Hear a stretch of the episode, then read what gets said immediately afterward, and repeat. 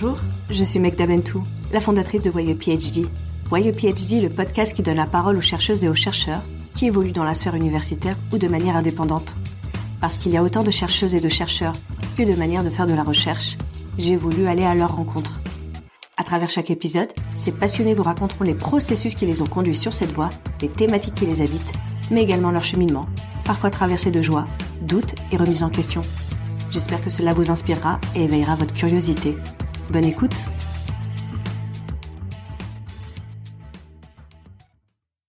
Dans cet épisode, je reçois Mélanie, psychologue et doctorante. Quand je rencontre Mélanie, en septembre 2020, elle est en pleine écriture de sa thèse intitulée Un sari rouge en héritage, où elle interroge le mariage au sein de la communauté tamoule. Si je devais résumer cet épisode, ce serait Ayez du culot et réappropriez-vous votre histoire. Lors de cet échange, Mélanie nous parle de son cheminement, de sa quête de réponse qui l'a conduite vers la thèse, mais aussi de son évolution personnelle durant son doctorat. Je vous laisse découvrir notre échange. Mélanie, bonjour. Euh, je te remercie d'avoir accepté euh, de participer à cet épisode. Euh, tu es en pleine écriture de ta thèse. Comment ça va? Bonjour Megda, bah, déjà merci de me donner cette opportunité. Tu sais que c'est mon premier podcast en fait, hein, donc franchement euh, un grand plaisir d'être avec toi aujourd'hui. Et euh, c'est rigolo, comme je te disais, de se retrouver de l'autre côté euh, du, du magnéto, en fait, hein, parce que d'habitude, c'est moi qui mène les entretiens. Alors effectivement, euh, pleine écriture de thèse, ça se passe bien, on met les bouchées doubles, parce que je soutiens dans trois mois, donc là, j'arrête pas, je suis à fond. Est-ce que tu peux nous rappeler ton sujet de, thèse? Oui, alors ma thèse s'intitule Un sari rouge en héritage. En fait, je m'intéresse au rituel du mariage chez les femmes de seconde génération qui sont tamoules en France. Mhm. Et euh, dans quel domaine du coup? En psychologie, sciences humaines. Mais c'est une thèse en fait qui est, si tu veux, pluridisciplinaire, parce que je peux pas travailler sur les femmes tamoules sans m'intéresser à l'anthropologie, sans m'intéresser à l'histoire, sans m'intéresser à la géographie, sans m'intéresser à l'anthropologie. Donc c'est vraiment une thèse qui combine plusieurs disciplines en fait. Et qu'est-ce qui t'a amené à t'intéresser à ce sujet en particulier? Je pense que c'est mon histoire, parce que je suis moi-même tamoule, d'origine tamoule, je suis née en France et à un moment donné dans ma construction identitaire, je me suis posé la question de savoir bah, comment est-ce que j'allais me marier quoi. Mhm. Comment est-ce que j'allais faire? Parce qu'on a des traditions du mariage chez les Tamouls qui sont assez spécifiques. On fait encore des mariages arrangés dans ma culture. Et euh, voilà, je me suis demandé moi-même, est-ce que j'allais faire un mariage arrangé? Est-ce qu'on allait m'imposer ces traditions? Ou est-ce que j'allais pouvoir euh, choisir librement mon propre conjoint? Donc euh, j'avais pas ces réponses à ces questionnements et je me suis dit que j'allais faire une thèse dessus. D'accord, donc tu t'es posé des questions, tu avais besoin de réponses et du coup tu t'es dit bah pour avoir mes réponses, je vais euh, faire une thèse. Et avant la thèse, est-ce que tu peux nous raconter euh, un peu quel a été ton parcours, quel a été ton cheminement justement pour arriver jusqu'au doctorat? Est-ce que tu y avais pensé dès le début de tes études? Est-ce que c'était au fil des années que tu tu as commencé à, à y penser? Alors, c'est vraiment arrivé à la fin de mon parcours en fait. Hein, pour te raconter, déjà quand j'étais en terminale, euh, j'étais en terminale quand même. L'année mhm. de mon bac, c'est à ce moment-là que j'ai choisi de faire psycho. Donc comparé euh, à mes copains copines, je me suis prise vraiment tardivement. Je savais vraiment pas quoi faire plus tard, etc. J'ai vraiment pris du temps. Et finalement, c'est resté euh, mon maître mot en fait, prendre du temps dans ma vie, euh, vraiment savoir ce que je voulais faire, quand je voulais le faire, où je voulais le faire, etc. Donc j'ai fait des études euh, littéraires, donc un bac littéraire. Ensuite, parcours universitaire classique, donc licence, master. Et à la fin de mon master, je me suis dit, je me rappelle, on arrivait au coin de la rue, là, vers chez moi, et j'ai dit un soir à ma mère, je crois que je veux faire un doctorat, maman. Mm-hmm. Et je crois que j'avais besoin d'avoir son avis en fait. Me dire, est-ce que elle, elle se projetait de voir sa fille faire encore trois ans d'études? Parce que j'avais 24-25 ans à l'époque, euh, bon voilà, j'arrivais à un âge où mes copains copines euh, étaient professionnels, travaillaient, étaient indépendants, et moi, je n'étais pas sûre en fait si euh, je pouvais, si je pouvais, si je pouvais m'autoriser finalement à faire un doctorat. Parce que avoir encore ce statut d'étudiant, aujourd'hui j'ai 30 ans, je suis étudiante, bah c'est différent en fait, c'est différent des autres, c'est un statut euh, qui est particulier dans la société. Et euh, voilà, ma mère m'a dit oui bien sûr, euh, vas-y lance-toi. Et là ça a été ma liberté en fait. Et tu vois, je me dis qu'avec du recul, là j'arrive à la fin de ce parcours de doctorat, heureusement que je l'ai fait ce doctorat. Parce que je pense que ça m'a révélé à quel point je suis moi, en tant que Mélanie, mais je suis moi en tant que psychologue en fait. Je pense que sans avoir fait ce doctorat, un master 2 ça aurait pas suffi pour moi. Pour euh, comment dire, pour pratiquer en fait. Là, ça m'a appris tellement de choses que j'ai pas pu apprendre avant dans le cadre de mon licence, de ma licence et de mon master en fait. Qu'est-ce que t'as apporté justement cette thèse? Alors, j'étudie les femmes tamoules, je te l'ai dit, Mhm. et je me suis inscrite dans une branche plutôt transculturelle de la psychologie dans le cadre de ma thèse. Donc, Mhm. pendant trois ans, je me suis intéressée vraiment à l'aspect culture, à la biculturalité, à l'identité culturelle. Et ça, ce sont des termes, des notions, des concepts qu'on n'a jamais étudiés en psychologie avant. Sincèrement, jamais. Euh, je pense que ça a dû être une option en master 2 que je n'ai pas prise évidemment parce qu'il y a d'autres choses qui m'intéressaient. Mais tu vois, à un moment donné, je pense que mon histoire personnelle, elle devait se manifester dans mon parcours professionnel. C'est-à-dire qu'à un moment donné, j'ai fait des études euh, qui étaient très euh, académiques, universitaires, mais euh, voilà, je me questionne sur euh, est-ce que je me sentais bien, est-ce que c'était vraiment fait pour moi ces études-là? Parce que j'apprenais, j'avais des bonnes notes, enfin on a toujours été éduqués de sorte à avoir une bonne éducation, être bon à l'école, être bon à l'école, travailler bien à l'école, etc. Mais je pense que ça me correspondait pas du tout. C'était pas du tout en lien avec mon histoire, tu vois. Et euh, moi, je retiens beaucoup ce que me disait une tutrice euh, quand je suis entrée en psycho à la fac, qui disait euh, euh, ayez du culot dans la vie. Et ça, je le sors tout le temps en fait à toutes mes copines quand il y a un moment de faiblesse, etc. Ayez du culot. Et je pense que j'avais envie d'avoir ce culot et de me dire non, mais à un moment donné, c'est bien, j'ai fait des études quelque part pour les autres pour valider euh, des attentes parentales, des attentes communautaires, parce que moi, avec euh, la migration, il y a des déclassements, etc. Tu dois réparer narcissiquement plein de gens, tu dois réparer tes parents, ta famille, etc. Donc ça, j'avais réglé ce côté-là, et puis là, j'ai dû euh, faire un travail en plus pour me faire plaisir, tu vois, pour me réapproprier ces études, quelque part. Je comprends. Et euh, du coup, tu as ce sujet en tête, tu le proposes à tes professeurs? Comment se se passe la réception de ce sujet quand tu dis je veux faire un- une thèse de doctorat sur cette thématique? C'était rigolo parce que la petite anecdote, c'est que j'ai rencontré ma directrice de thèse pour la première fois le 5 mai 2014. Et figure-toi que le 5 mai 2018, je me suis mariée avec mon mari. Donc quelque part, c'était un premier mariage et franchement, c'était pas du tout voulu. Hein. franchement, ouais. Franchement, ouais. Et comme je te disais, je fais très attention à la numérologie et tout. Je me suis dit non, mais en fait, euh, ma thèse c'est mon premier mariage, quoi.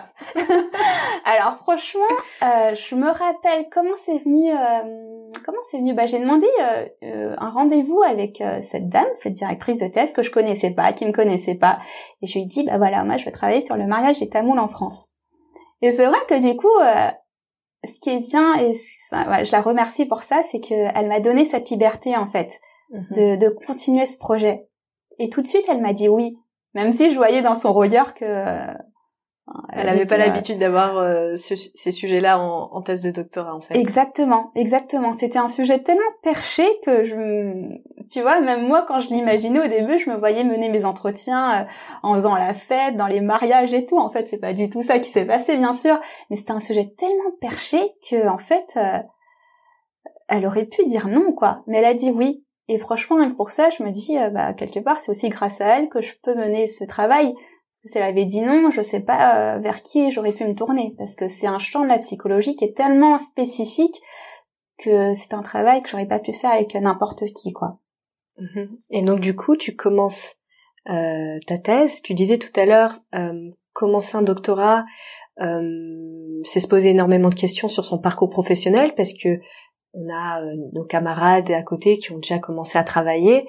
Toi, comment ça se passe? Est-ce que tu te mets à fond sur ton doctorat, euh, c'est-à-dire à temps plein, sans travailler à côté, ou est-ce que tu euh, tu as une activité euh, à temps partiel? Comment tu arrives à financer ta recherche J'ai jamais été à 100% dans ma recherche. En fait, c'est rigolo de dire ça parce que quelque part, tu passes tellement de temps dessus que tu te dis non, t'es pas à 100%, t'as 1000% en fait. Mais je veux dire 100% dans le sens euh, non. Enfin, j'avais besoin quand même de travailler à côté de ma recherche et dès le départ en fait, Mhm. parce que voilà, comme je te disais, j'ai avant d'être chercheuse, je suis psychologue en fait, et j'avais pas envie de perdre cette identité professionnelle. Euh, parce que c'était important quand même. J'avais pas envie de perdre des pratiques professionnelles, tout ce que j'avais acquis en fait pendant cinq ans d'études. Pour moi, c'était important de travailler en tant que psychologue, de gagner ma vie en tant que psychologue. Euh, je tenais énormément au métier de chercheur, à, ce doctorat, à ce projet de recherche, mais c'était pas mon activité principale parce que je suis pas financée en fait pour faire ma, ma recherche. Euh, c'est vraiment une activité euh, en plus quoi. Mmh. Euh, et je pouvais pas, euh, je pouvais pas avoir que ça, je pouvais pas me permettre d'avoir que ça. Donc c'est rigolo et c'est vrai que pendant qu'on préparait euh, ce podcast, je t'en avais parlé. quelque part, mon métier de psychologue et mon métier de chercheur sont tout à fait euh, totalement différents. C'est-à-dire que dans ma vie de tous les jours, quand je travaille en tant que praticienne, en tant que psychologue, je travaille pas du tout avec des femmes tamoules, je travaille pas du tout sur le mariage. Je suis une psychologue de tous les jours en fait. Je reçois, alors j'ai été dans plein de domaines, dans la gérontologie, je t'en parlais, euh, des personnes âgées qui sont en fin de vie, en soins palliatifs, des enfants autistes, etc. Ça n'a rien à voir avec le monde de la recherche en fait. Mais j'avais besoin de, de cet équilibre aussi parce que ces deux étiquettes, elles font partie de moi. D'ailleurs, quand on a échangé euh, pour préparer ce podcast, tu m'as dit, pendant ton doctorat, euh, tu as interviewé des femmes, tu as eu des entretiens, et que leurs témoignages étaient euh, pour toi des cadeaux que tu n'aurais pas eu en dehors de la thèse. Est-ce que pour toi aussi la thèse a été une manière de de pouvoir t'investir dans certaines thématiques et même de toi titre personnel évoluer euh, est-ce que tu sens qu'il y a eu un avant-après thèse, par exemple? Carrément, carrément. La thèse, je pense que, euh, en plus, c'est une psychologue qui te parle, c'est vraiment euh, ma thérapie quelque part. Ça a été ma thérapie. parce que, comme je te dis, oui, effectivement, j'ai rencontré plein de femmes. Mon échantillon est basé sur 15 femmes tamoules nées en France. Et nous, en fait, dans la communauté tamoule, je trouve qu'on n'est pas du tout une communauté. Euh, il n'y a pas beaucoup euh, d'endogamie en France, en fait. En tout cas, moi, j'ai cette perception-là. J'ai grandi dans une famille tamoule, certes, mais euh, la communauté tamoule, pendant longtemps, elle s'est résumée pour moi à ma famille. On n'avait pas forcément d'échanges avec d'autres membres tamouls en France, etc. J'étais souvent la seule étrangère dans mon parcours scolaire. C'était compliqué, c'était vraiment compliqué. Et quelque part, je me suis permise de euh, voilà, de rencontrer mes pères, PAIRS, mhm. et c'était un espace privilégié cette thèse des pères parce qu'elles sont tamoules, des pères parce que ce sont des femmes, des pères aussi parce qu'elles se posaient des questions sur leur propre mariage. Mhm. Donc pour moi, c'était vraiment euh, waouh, hyper enrichissant, hyper formateur. Et tu vois, je parle beaucoup de mon mariage en fait parce que bah, non seulement c'est la thématique de ma recherche, mais aussi parce que je me suis mariée pendant ma thèse. Hmm. Et je pense que en fait, si j'avais pas rencontré toutes ces femmes, si j'avais pas fait euh, ma recherche sur ces thématiques, je, je serais peut-être pas mariée à ce moment-là. D'accord, donc tu as, vraiment senti une évolution personnelle en même temps que ta thèse évoluait et t'accompagnait. Mm, et est-ce que tu, euh, lorsque tu as commencé cette thèse, tu avais un objectif particulier derrière ou des objectifs? Ou alors tu t'es dit euh, bah je le fais pour moi euh, parce que j'ai j'ai envie de creuser ces sujets-là. Mais est-ce que il y avait un objectif plus grand que tu souhaitais finalement atteindre? Je pense oui, bien sûr. Il y avait un objectif personnel, ça c'est clair. Je pense que euh, chaque euh, chercheur a un lien particulier avec son sujet, quel qu'il soit. Donc moi je te l'ai dit, le mien, c'était que moi-même je me posais des questions. Mais c'est vrai qu'au-delà de ça, d'un point de vue un peu plus général, je voulais déconstruire certains clichés qui étaient propres au monde tamoul, au monde indien de manière générale. Parce que quand tu dis mariage monde indien ou mariage des mondes tamoul, on parle tout de suite, et je suis tombée dedans, j'étais dedans dans ces représentations-là aussi avant ma thèse, tu vois. On parle tout de suite de mariage traditionnel arrangé. Euh, je regardais la fois dernière euh, un article qui alimentera euh, ma thèse où il y a un journaliste occidental et mon occidental qui, qui fait l'amalgame entre mariage forcé et mariage arrangé, alors que c'est tout à fait différent, ça n'a rien à voir en fait ces, ces deux types de mariage. Et quelque Est-ce que tu pourrais justement nous expliquer la différence oui. Alors dans un mariage arrangé, il y a vraiment un consentement libre des deux époux, des deux futurs époux. Alors que ce n'est pas le cas dans le mariage forcé. D'accord. Tu vois. Donc je pense que quand même ça ça prend toute son importance quand on te dit bon euh, je te force à faire un mariage, Megda tu viens, tu te maries avec euh, ce monsieur, c'est pas pareil que Megda est-ce que tu veux bien épouser cet homme en fonction de certains critères endogamiques. D'accord. Tu vois. Donc moi je voulais euh, je voulais déconstruire ces, euh, ces stéréotypes-là. Parce que dans ma famille, mes parents, mes grands-parents, il y a des personnes effectivement qui ont fait des mariages arrangés. Et moi, j'ai toujours eu une vision positive de ces mariages quelque part. Et j'avais du mal à voir, voilà, sur les réseaux sociaux, dans les médias, sur Internet, l'image que renvoyaient ces, mariages traditionnels je trouvais que c'était pas adapté, c'était faux en fait. Et je voulais donner vraiment la voix aux personnes intéressées pour qu'elles puissent elles-mêmes raconter comment elles perçoivent ces choses-là de l'intérieur, tu vois. Et tu es, tu t'es prise comment Tu es, tu as euh, rencontré euh, des femmes euh, qui étaient mariées, qui souhaitaient se marier. Euh, comment tu as, enfin, quelle a été ta méthodologie en fait pour rencontrer euh, Franchement, c'était hyper compliqué. Hein. On peut dire de l'extérieur, bon, les tamouls, ça va être facile de rencontrer des tamouls, mais en fait, pas du tout. Parce que dans notre communauté, parler de mariage, parler euh, de sexualité, parler d'amour, parce que c'est ça qu'implique le mariage aussi comme thématique, hein, bah, c'est hyper tabou en fait. Et même les femmes qui sont nées ici, finalement, elles s'ouvrent pas sur ces sujets-là très facilement. Donc franchement, ça a été hyper compliqué. Hein. Euh, enfin, beaucoup de bouche à oreille, parce que moi, je suis dans, euh, j'ai interviewé, si tu veux, une population non clinique. Hein. Ce sont des femmes euh, tout venantes, comme toi et moi, dans une population générale en fait. Hein. C'est pas des femmes hospitalisées en clinique, quoi. C'est vraiment une population générale. Et même ça, en fait, c'était très très compliqué. Le fait d'être enregistré, ça, ça a arrêté, ça a stoppé beaucoup de personnes aussi. D'accord. Même si c'était anonymisé, etc. Hein, parce que dans le cadre de la recherche, euh, effectivement, il y a une confidentialité des propos, mais ça, ça bloquait beaucoup de personnes. Se dire non, mais moi, j'ai pas le droit, euh, je pourrais pas, ça me gêne de parler de ça, alors que bah, c'est un moment euh, comme un autre quelque part de la vie, ou peut-être pas d'ailleurs. Et euh, c'est vrai que ça m'a beaucoup questionné. J'ai commencé ma thèse en 2015, pas officiellement, mais à préparer. Et franchement, j'ai mis deux ans à récolter mes données, quoi. D'accord. Et je te dis, j'ai 15 participantes, donc c'est pas non plus 150 000, mais euh, deux ans, 15 participantes, euh, sincèrement, c'était c'était vraiment difficile. Et là, je me suis rendu compte qu'il y avait vraiment un truc à creuser autour du mariage. C'était vraiment un truc mystique. On n'en parle pas, mais en même temps, on est obligé de le faire parce que c'est un rituel de passage incontournable quand même chez les Tamouls, parce que si tu te maries pas à un moment donné, on va se poser des questions, on se dit bah, c'est bizarre, c'est pas dans la norme, etc. Mais en même temps, il n'y a pas de guide de mariage, quoi.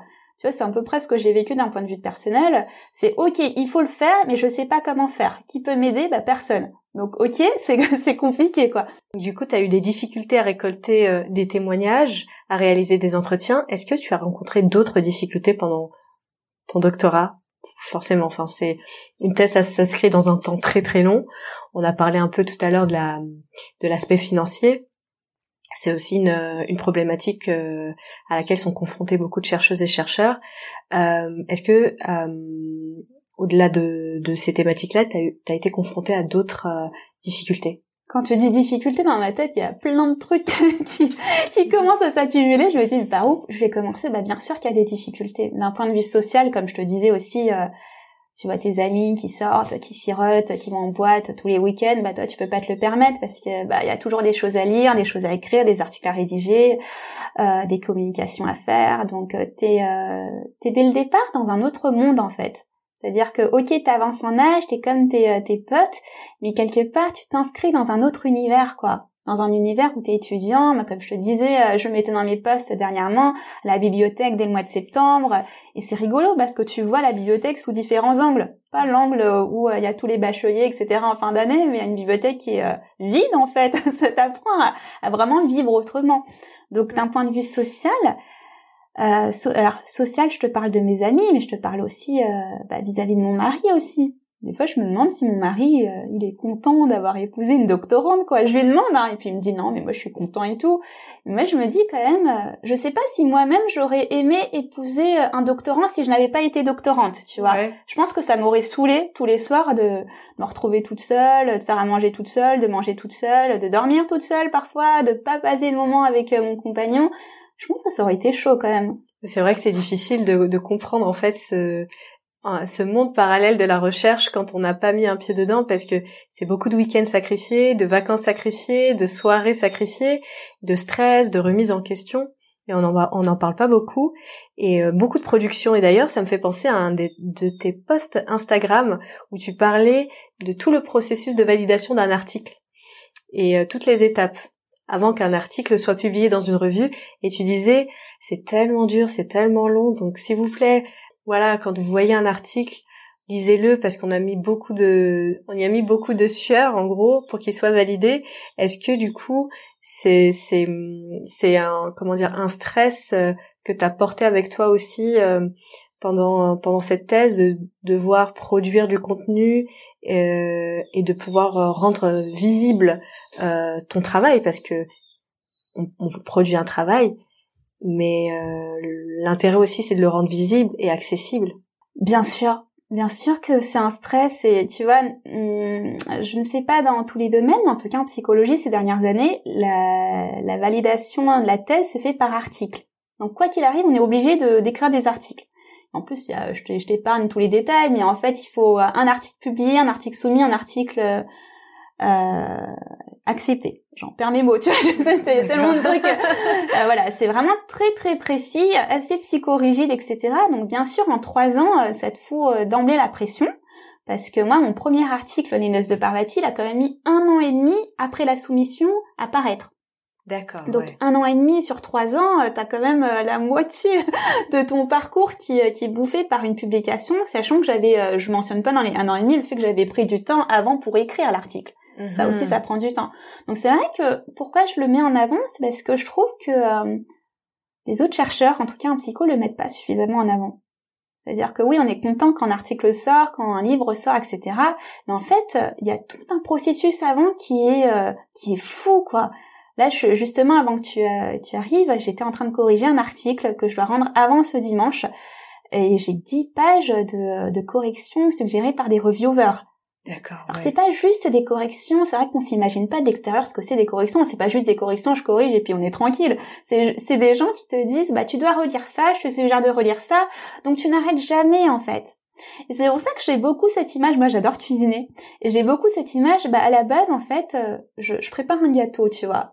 Et dans mon gâteau, j'ai mis des ingrédients. C'était ma recherche de base. Mais en fait, quand je le donne au reviewer, c'est pas du tout un gâteau qui ressort en fait, c'est un plat de pâtes, c'est un truc qui a rien à voir avec ce que j'avais donné. Et ton travail de recherche, c'est une constante transformation en fait. C'est un travail, un monde d'adaptation, j'ai l'impression. C'est-à-dire que moi je propose un sujet, mais ce sujet il va être vu d'un angle différent par des reviewers qui ne connaissent pas mon sujet. Mais du coup, quelque part, tu dois te faire ce travail d'adaptation, de transformation pour que ton sujet soit quand même accepté à la revue. Donc c'est vrai que ça aussi, ça demande euh, une certaine malléabilité, tu vois. Enfin, il faut pouvoir jongler sur ça aussi. Ça, c'est aussi le cœur du travail de la recherche qui n'est pas forcément euh, vu, mis en avant. Et euh, donc là, tu arrives bientôt à la fin de ton doctorat parce que tu soutiens normalement en, en décembre, c'est ça. le 9 décembre, si je me souviens bien. Euh, Est-ce qu'aujourd'hui, avec un peu plus de recul, tu euh, à d'éventuels regrets? Est-ce que tu, il y a des choses que tu aurais peut-être faites autrement pendant ton doctorat? C'est euh, c'est vrai que euh, ça me pose beaucoup de questions ce que tu dis. Ça me fait limite remonter des larmes parce que ouais, c'est vrai, des regrets on en aura toujours. C'est-à-dire qu'au début j'étais trop à fond, mais trop boulot dodo quoi. Quitte à mhm. sacrifier ma vie de famille, ma vie de couple, euh, ma vie avec mes animaux aussi. J'en parle beaucoup parce que tu les as vus et puis voilà, enfin on avance en âge et puis euh, c'est plus les petits bébés qu'ils étaient avant quoi. C'est des euh, tout le monde vieillit ma mère vieillit mon père vieillit euh, avec mon mari voilà euh, peut-être qu'on est passé à côté de certains moments en tant que jeune couple qu'on aurait pu investir autrement. Donc ouais t'as as beaucoup de regrets euh, mais j'essaye aussi de relativiser et de rattraper parce que c'est jamais trop tard. Euh, je voulais pas que ma thèse elle finisse euh, dans dans une bibliothèque, dans une armoire, euh, un truc fermé alors que j'ai consacré, j'ai mis énormément de moi dedans, de ma personne, de mon travail. Voilà, je voulais vraiment transformer le truc, tu vois, transformer cette expérience, la rendre visible, partager aussi parce que c'est important. Je pense que c'est une recherche que j'ai faite pour moi, mais aussi pour ma famille, pour rendre hommage à mes origines, euh, et puis euh, pour la partager euh, aussi à d'autres membres de ma culture, et pour rendre hommage aussi aux participantes. Parce que quelque part, je le dis jamais assez, mais c'est grâce à elles que j'ai fait ce travail. Franchement, s'il y a personne qui était venu parler de son histoire, de son mariage, moi j'aurais pas pu travailler sur tout ça quoi. Donc elles ont été extrêmement courageuses et franchement euh, on remercie jamais assez les participantes. C'est voilà, c'est c'est un cadeau que j'ai envie de leur donner aussi, de dire bah voilà, c'est grâce à vous. Les publications, moi je les mets en ligne parce que bah, je trouve ça normal en fait, euh, tu vois, de rendre quelque chose, même si c'est pas toujours accessible dans le sens où voilà, dans les publications scientifiques, c'est vraiment très scientifique, il a beaucoup de jargon parce que c'est le jeu en fait du travail scientifique. Mais j'essaye en fait de vulgariser tout ça. Pour moi, c'est important que tout le monde comprenne. C'est important que ma mère comprenne aussi sur mhm. quoi je travaille. Je pense que c'est ça qui m'a motivée, quoi. Parce que de l'extérieur, c'est vrai que ma famille, des fois, elle comprend pas pourquoi je suis toujours derrière l'ordinateur, qu'est-ce que j'écris, pourquoi ma tête, elle sort sur tous les articles, etc. Donc c'est vrai que je fais ce travail de traduction, parfois aussi de transformation. Est-ce que tu as eu des retours de ta famille sur ton travail? Est-ce qu'ils ont eu l'occasion de lire un peu ce que tu avais produit ou écouter euh, certaines de tes interventions pas encore? Alors, ma mère regarde beaucoup euh, ma page Instagram, donc c'est vrai que ça, lui permet. Je pense qu'elle a découvert mon travail à travers les vidéos que j'ai pu faire. Mais ça, c'était vraiment euh, une réussite pour moi en fait. Je me dis ouais, youpi, ma mère, elle s'intéresse à ce que je fais, elle comprend ce que je fais, donc ça, c'est vraiment génial. Après, je t'avoue que je pense dans mon entourage et en fait même de manière générale, on lit peu les publications des autres personnes. Déjà parce qu'on n'a pas le temps, et après, comme je te disais, c'est tellement précis comme domaine que franchement des fois c'est pas accessible. Euh, je t'avoue, moi les écrits que j'ai publiés, ça va te faire rire, mais moi je les relis pas après en fait, parce que ça sort dans un état qui était pas forcément conforme à ce que moi je voulais sortir. Et puis en fait, t'es tellement, t'as tellement le dedans que finalement t'as pas envie de relire mille fois le même truc, t'as envie d'avancer. Donc je pense pas, ah, ce serait intéressant de les questionner, mais je pense pas que mes proches aient lu mes articles scientifiques. Mais tu vois, moi je travaille beaucoup sur la vulgarisation, comme je te le disais. Et là, euh, dans ce cadre-là, j'ai publié, j'ai coordonné un nouveau numéro, le nouveau numéro de la revue de l'Inde, qui est paru euh, bah, justement le mois dernier. Et là, pour le coup, je pense qu'ils vont lire, parce qu'il n'est pas encore accessible euh, physiquement, mais je pense que ma famille va lire ces articles, parce que là, pour le coup, c'est des, c'est tout ce que voir dans le cadre de ma thèse, mais en deux pages. c'est pas genre 29 pages avec 10 pages de bibliographie. C'est vraiment assez euh, concret, assez direct, avec des mots simples. Et je pense que ce type d'écriture me correspond plus, finalement. C'est-à-dire que je joue au jeu de l'écriture scientifique dans le cadre de ma thèse.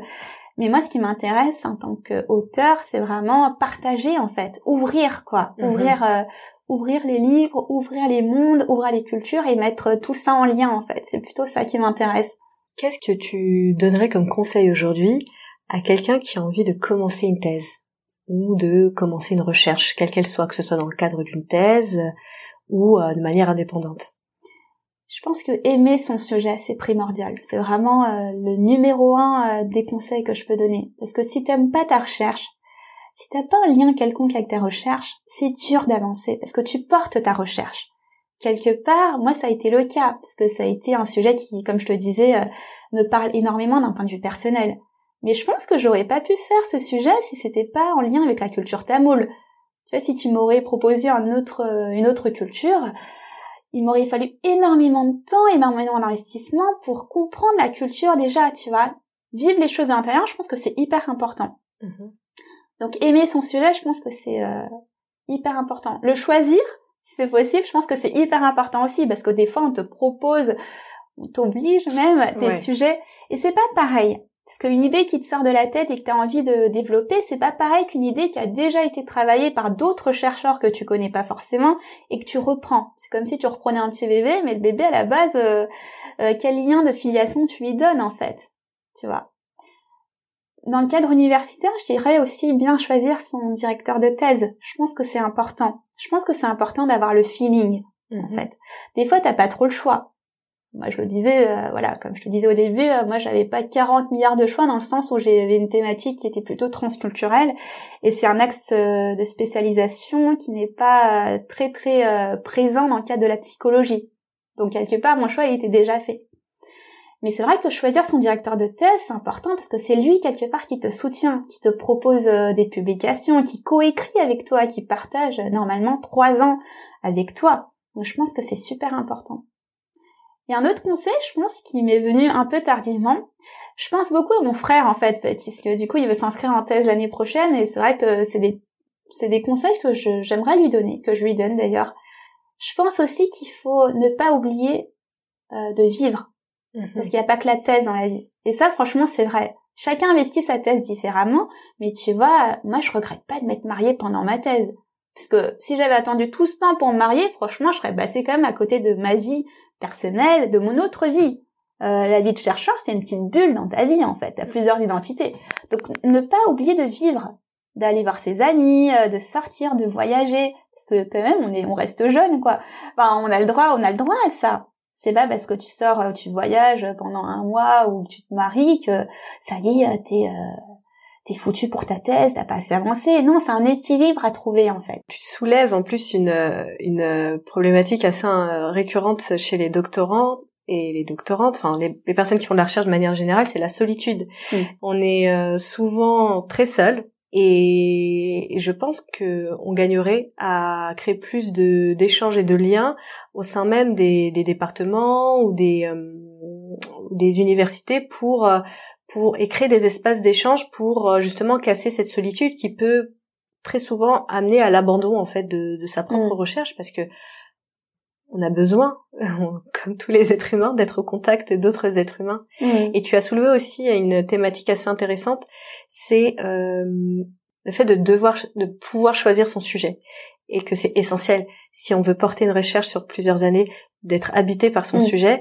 Et souvent, parce que je, partage ton avis quand tu dis que euh, les personnes font l'erreur de ne pas choisir leur sujet, c'est aussi parce que derrière, on leur propose de travailler sur telle thématique pour avoir un contrat doctoral mm. ou pour avoir des financements parce qu'il y a des financements si on travaille sur tel et tel domaine. Mm. Et ça arrive généralement à, à beaucoup de souffrance parce que mm, les personnes ne sont pas forcément euh, habitées par ces sujets.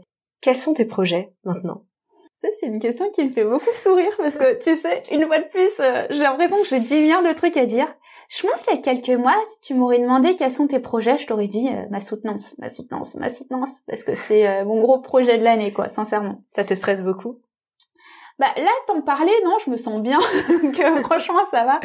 Mais euh, bon, comme je suis un peu timide et que euh, voilà, j'ai peur aussi parce que j'ai quand même sept membres dans mon jury. Je me dis bon, bah, c'est vrai qu'une soutenance c'est quand même très très carré, etc. C'est vrai que ça me fait peur. Et qu'est-ce qui t'effraie C'est de parler en public ou c'est de devoir présenter ton travail, de le défendre?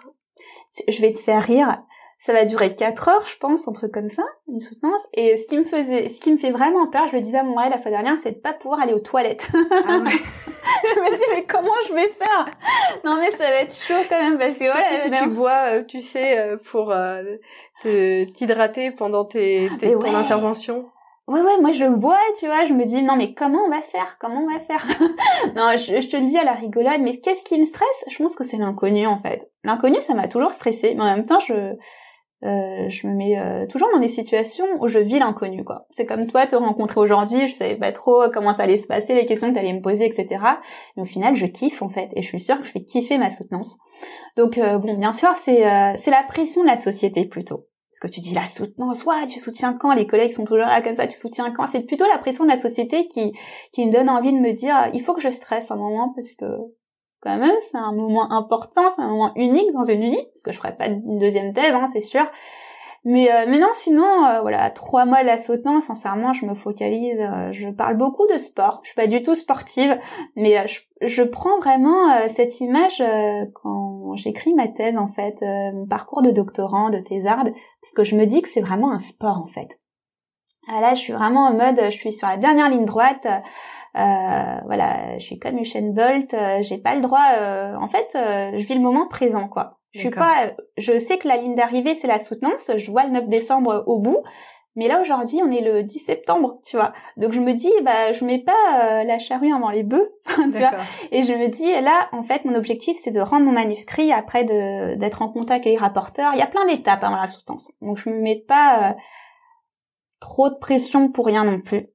Est-ce que tu mets en place une préparation particulière, euh, mentale, physique, euh, pour euh, pour le jour J ou tu te laisses porter, tu dis bon après tout ça va, je connais mon sujet, je, l'ai porté pendant plusieurs mm. années. Je pense que c'est pour ma part un mélange entre une préparation et une association libre. Tu vois, parce que bien sûr mon sujet c'est mon sujet quoi, et c'est pour ça que j'ai envie de le défendre.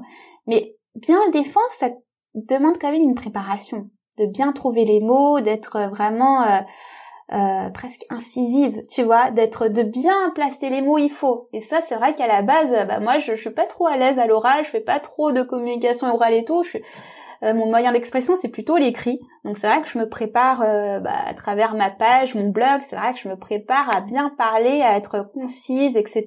Parce que, bah, comme tu peux le voir, je parle énormément et ça va dans tous les sens. C'est bien, intéressant. Des fois, ça va un peu dans tous les sens. Donc là, tu vois, j'aurai euh, un, un, cadre, en fait, qu'il faut que je prépare. En 20 minutes, dire un certain... C'est même pas 20 minutes, d'ailleurs, c'est 10 minutes, je crois. Je sais même plus, tu vois. Donc, euh, dire un certain nombre d'informations, toutes les informations que je veux, dans un cadre donné, dans un ordre donné. Donc forcément, c'est un exercice qui demande de la préparation.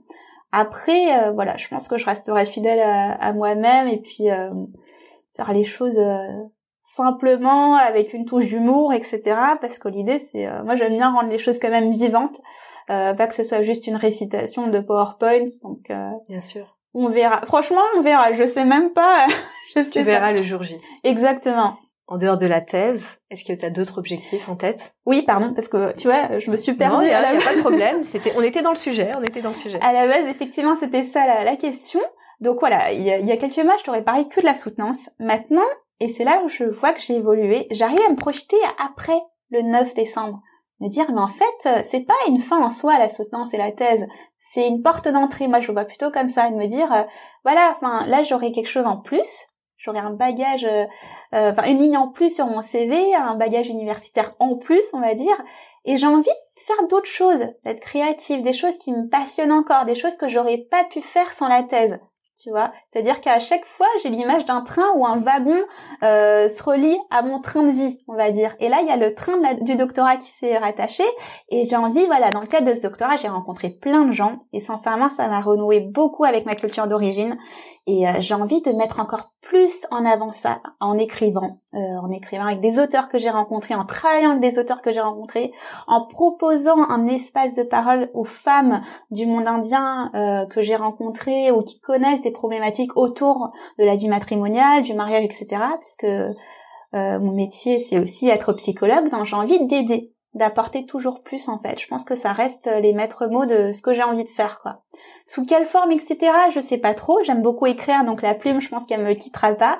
Euh, ça tu vois ce sont des choses qui restent à penser encore mais ça m'excite de, de savoir qu'il y a un après doctorat tu vois, me dire, euh, j'entendais ma collègue qui disait la fois dernière en séminaire de thèse, je vais m'ennuyer après. Mais en fait, moi, je me dis dans ma tête, je vais pas du tout m'ennuyer, quoi. J'ai une to-do liste de dingue. Et à chaque fois, je dis à mon mari, non, mais après la thèse, on fera ça. Mais en fait, euh, je crois que j'aurai jamais le temps, même après la thèse, quoi, tu vois. Tu as déjà préparé l'après, euh, l'après soutenance. Ouais. Euh, écoute, on a hâte de voir comment prendront forme tes projets. Euh, en tout cas, je te remercie d'avoir accepté de me recevoir euh, pour cet épisode de YPHC. Ben, ça a été un grand plaisir de te rencontrer et puis à très bientôt. À très bientôt. Merci à Mélanie pour cet échange inspirant. Vous pouvez la suivre